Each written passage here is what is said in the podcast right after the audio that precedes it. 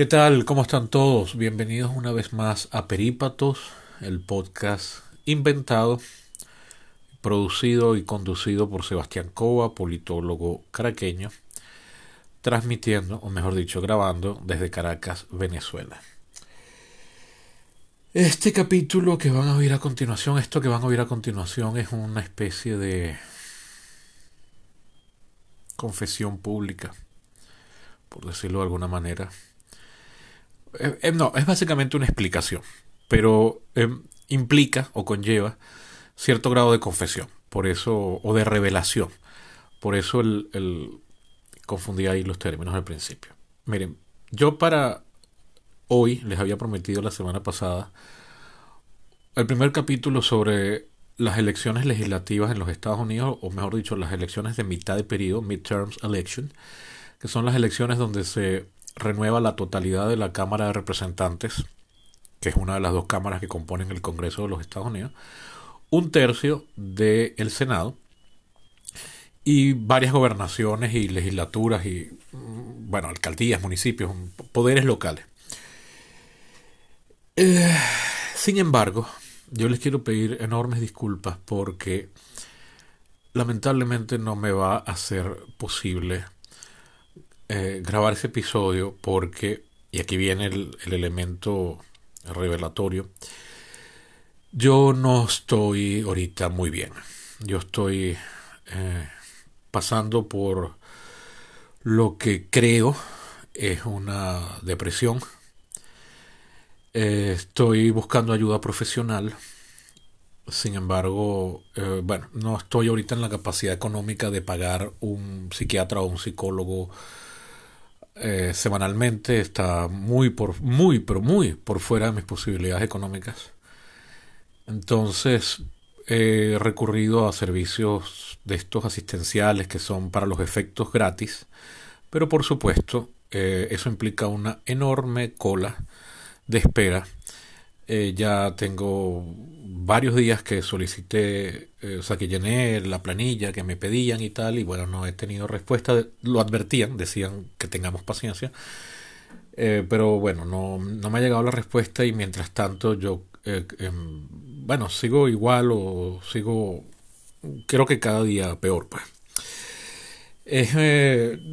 no, Dudé mucho de usar la palabra depresión porque no estoy yo en capacidad de autodiagnosticarme, no sé realmente qué es, pero definitivamente eh, es un profundo, profundo desánimo, eh, incapacidad de juntar ánimos, eh, o sea, desánimo en el sentido emocional de que me siento constantemente melancólico, profundamente frustrado y, y me cuesta horrores conseguir em, energía y voluntad para emprender casi cualquier vaina. Incluso algo que yo estoy haciendo desde el primero de enero de 2015, que es un reto personal que me puse de ver una película diaria, con lo cual tendría que ver al año 365 películas, incluyendo cumpleaños, o sea, el día de mi cumpleaños, el día de Navidad, el día de Año Nuevo, todo eso. Eh, nunca lo he cumplido, pero he tenido buenos años en los que he visto doscientos y pico películas. Ha sido muy chévere porque me ha obligado a ver y conocer cosas nuevas. Bueno, este, incluso eso, que además para mí ver películas es una experiencia cuasi religiosa, eh, me está costando horrible. O sea, a veces paso hasta un mes y no veo nada. Entonces definitivamente no cuento ya con el ánimo que tenía, por ejemplo, en 2020, cuando hice la serie de 20 capítulos sobre las elecciones presidenciales. Eh, o en 2021, cuando comencé a hacer conversaciones con gente interesante sobre temas que me, que me emocionan. Eh, no, no me está saliendo el truco esta vez. Este es el motivo por el cual este año ha habido tantos huecos en la continuidad de este podcast. Ah, incluso creo que llegó a haber un hueco de dos meses entre junio y, agosto, creo. Eh, no, no, ha, no ha habido un solo mes en que pueda hacer un capítulo semanal. Y bueno, me está por supuesto, todo lo demás alterando el sueño, me tiene de mal humor constante, me tiene con pequeños episodios de ansiedad, algunos puntuales y muy dispersos, esto es lo que menos ha pasado, pero ha pasado episodios de paranoia.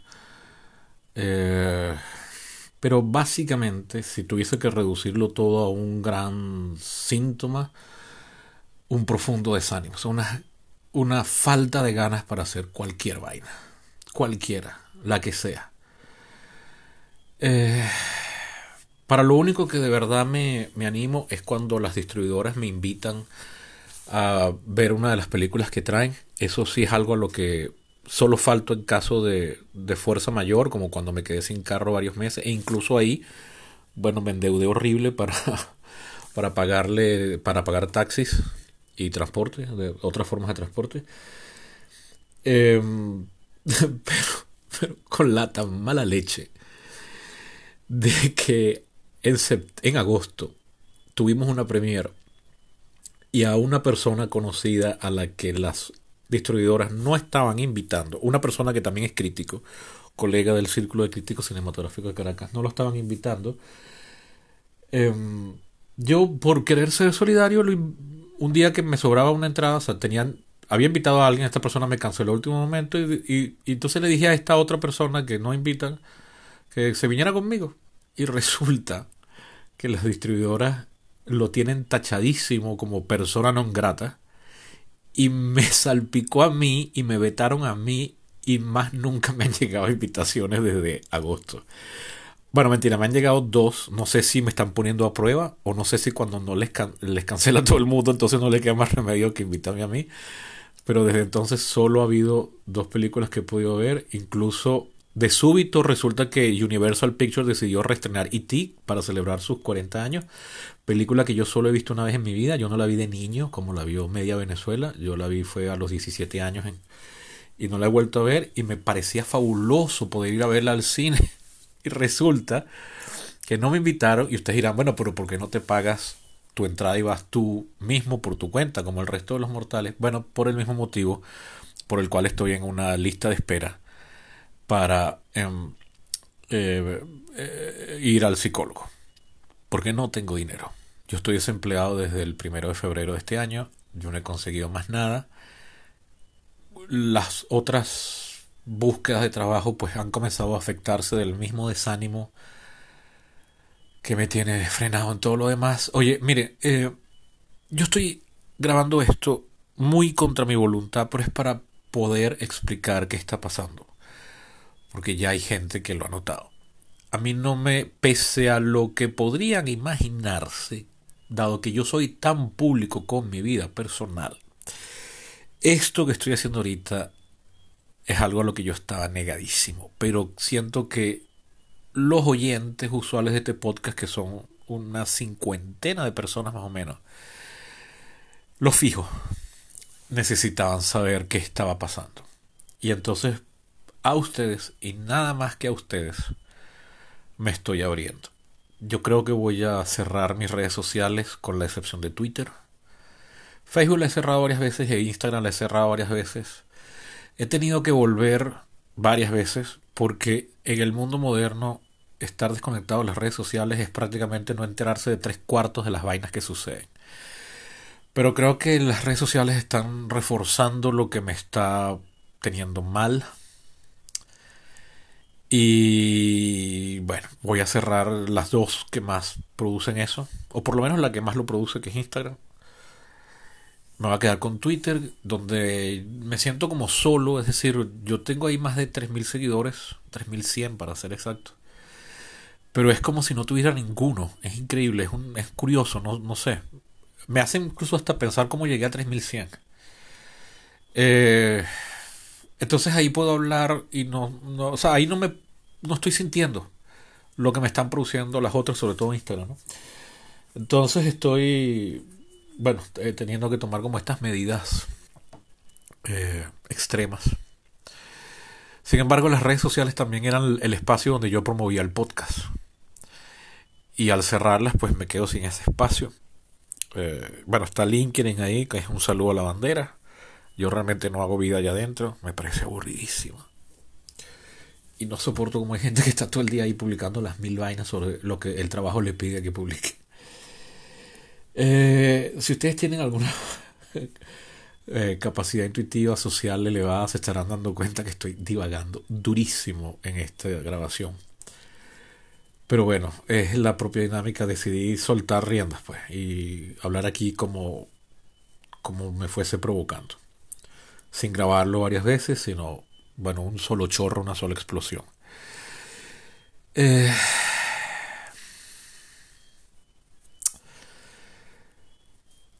¿Qué más les puedo contar? Estoy muy solo. Muy, muy solo. Desde que me fui a Colombia, la sensación de soledad ha sido agobiante. Agobiante. Y a mí eso toda la vida me ha pegado muchísimo. Muchísimo. Yo soy hijo único. Aparentemente mis habilidades sociales son muy desiguales. Puedo ser muy social y muy antisocial. Antisocial en el verdadero sentido de la palabra que yo creo que es las personas que hacen cosas contrarias a la sociedad, o sea, que, que lo enajenan de la relación con la sociedad. Yo tengo un problema de que no me puedo callar las vainas porque porque dejándomelas adentro cuando lo intento me consumen horrible. Entonces yo a veces tengo que decir muchas cosas y no lo estoy diciendo para justificarme eh, que terminan alejándome de los demás. O perdón, no, a mí no me alejan los demás. Haciendo, termino diciendo cosas que logran que los demás se alejen de mí. Con lo cual entonces me termino odiando. Horrible.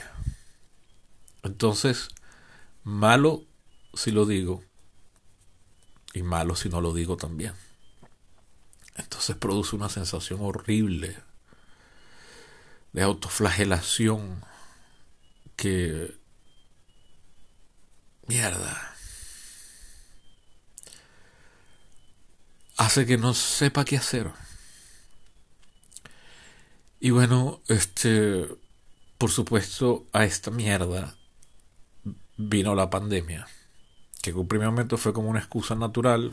Nada, bueno, no vas a ver a nadie porque no puedes, porque es peligroso. Pero ya la pandemia para los efectos prácticos se acabó y ahorita